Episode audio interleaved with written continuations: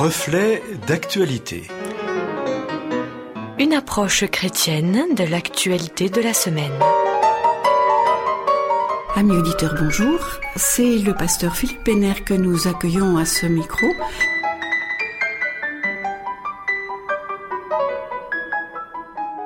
Tous en campagne. Ce matin, en me mettant devant mon ordinateur pour préparer cette chronique, une fenêtre publicitaire s'est affichée. Elle indiquait 13 jours, 9 heures et 57 minutes. C'est le temps qui nous reste avant le lancement du premier tour des élections municipales en France. Depuis plusieurs mois maintenant, les candidats se sont manifestés, ont formé leur liste et préparé les alliances du deuxième tour. Les futurs élus battent le pavé sur le marché ou font du porte-à-porte pour distribuer des tracts présentant leur programme. La politique locale va changer, nous vous le promettons, dit chacun des prétendants au siège du maire. Ce week-end, le Premier ministre français, Édouard Philippe, dans le cadre du débat sur la réforme des retraites, a annoncé l'utilisation du fameux 49.3, article 49, alinéa 3 de la Constitution française qui autorise le gouvernement, et donc la majorité présidentielle, à l'Assemblée nationale à présenter au Sénat un texte sans le voter à la Chambre des députés et ainsi éviter toutes les questions relevées par les amendements. Passage en force, diront certains. Pour d'autres, c'est l'occasion d'en finir rapidement avec la question des retraites pour préparer la deuxième partie du mandat du président Macron et donc préparer la nouvelle élection présidentielle de 2022. Le 3 novembre 2020, nouvelle élection, mais cette fois-ci de l'autre côté de l'océan. Donald Trump, président des États-Unis d'Amérique, est candidat à sa réélection. Mais dans tout le pays, les autres candidats sont déjà en campagne depuis des mois.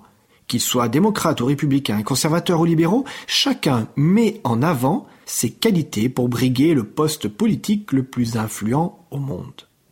Tous en campagne. Hormis la politique, il y a un point commun et une question que nous devons nous poser sur toutes ces personnes. Que vaut leur parole?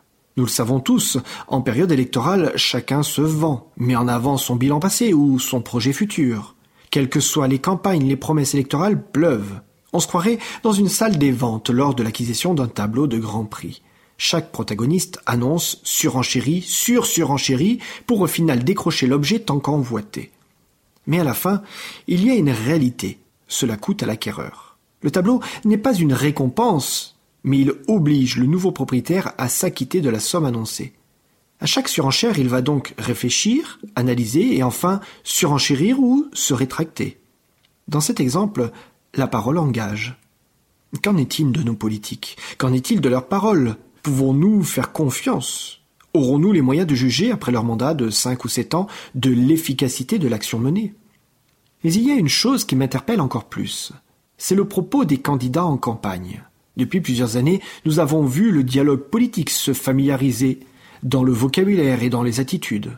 Nous pourrions être heureux que cela rende les échanges plus abordables, mais en réalité, ils sont surtout devenus des invectives de cours d'école.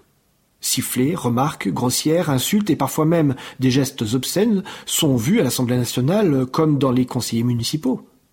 Non seulement nous nous questionnons sur la fiabilité de la parole politique, mais nous pouvons aussi nous offusquer des paroles politiques dégradées et dégradantes. Dans l'évangile de Marc, Jésus est confronté à la question de la tradition. Ceux qui font les choses par habitude, par statut ou parce qu'on a toujours fait comme ça, sont pointés du doigt. Jésus les traite euh, d'hypocrites. Déjà, le prophète Ésaïe affirmait qu'ils honorent Dieu des lèvres, mais leurs cœurs sont éloignés de lui. Jésus, repartant de cette parole du Premier Testament, vient présenter une réalité augmentée. Ce n'est pas ce qui rentre dans l'être humain qui le souille, mais ce qu'il en sort. Le problème n'est pas au niveau du ventre, mais du cœur. Si nous appliquons ce principe à notre sujet, nous devrions davantage nous poser la question pour qui allons-nous voter plutôt que le programme qu'il va défendre ou l'orientation politique? Nous devrions nous poser des questions sur la moralité des candidats, leur choix de vie, leurs valeurs. Alors loin de moi de mettre de côté les compétences techniques des candidats qui sont nécessaires. Mais nous devons sortir du mythe que nous avons besoin uniquement de techniciens. Iriez-vous chez un médecin généraliste qui vous traite mal?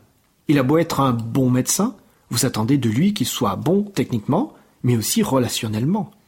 Nous avons besoin de dirigeants qui soient des hommes compétents, qualifiés, mais aussi de dirigeants qui soient fiables, dont la parole est vraie, dont la parole est encourageante et sincère. Nous avons besoin de dirigeants qui parlent avec leur cœur, avec sincérité. Nous avons besoin de dirigeants comme le Christ, qui se préoccupent davantage des gens dont ils ont la responsabilité que de leur carrière. Quel meilleur exemple pour nos politiques que Jésus venu non pour tirer un intérêt personnel, mais pour le bien de tous? Et si nous votions davantage pour le parti du Christ? Et si nous battions le pavé, tractions, militions pour lui? Alors en 2020 ou 2022, que votre vote soit utile, mais surtout que votre vote soit inspiré et inspirant. Alors, bonne campagne.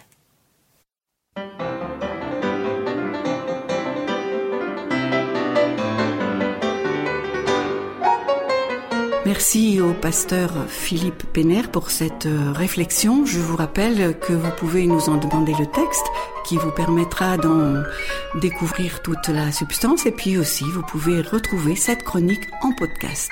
À bientôt!